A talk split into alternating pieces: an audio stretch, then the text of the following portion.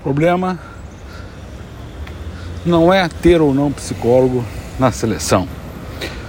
O maior problema, mais grave, é o treinador técnico da seleção se auto-intitular o psicólogo da seleção. Isso sim é grave. Seria mais ou menos como você é, perguntar para uma pessoa quem é que se ele convocou um engenheiro né, para construir ali o prédio, eu não preciso de engenheiro, eu sou engenheiro. Ou então a pessoa está acometida de uma patologia, vai no médico. Não, para que médico? Eu sou médico. Então, no meu entender, é o mais grave.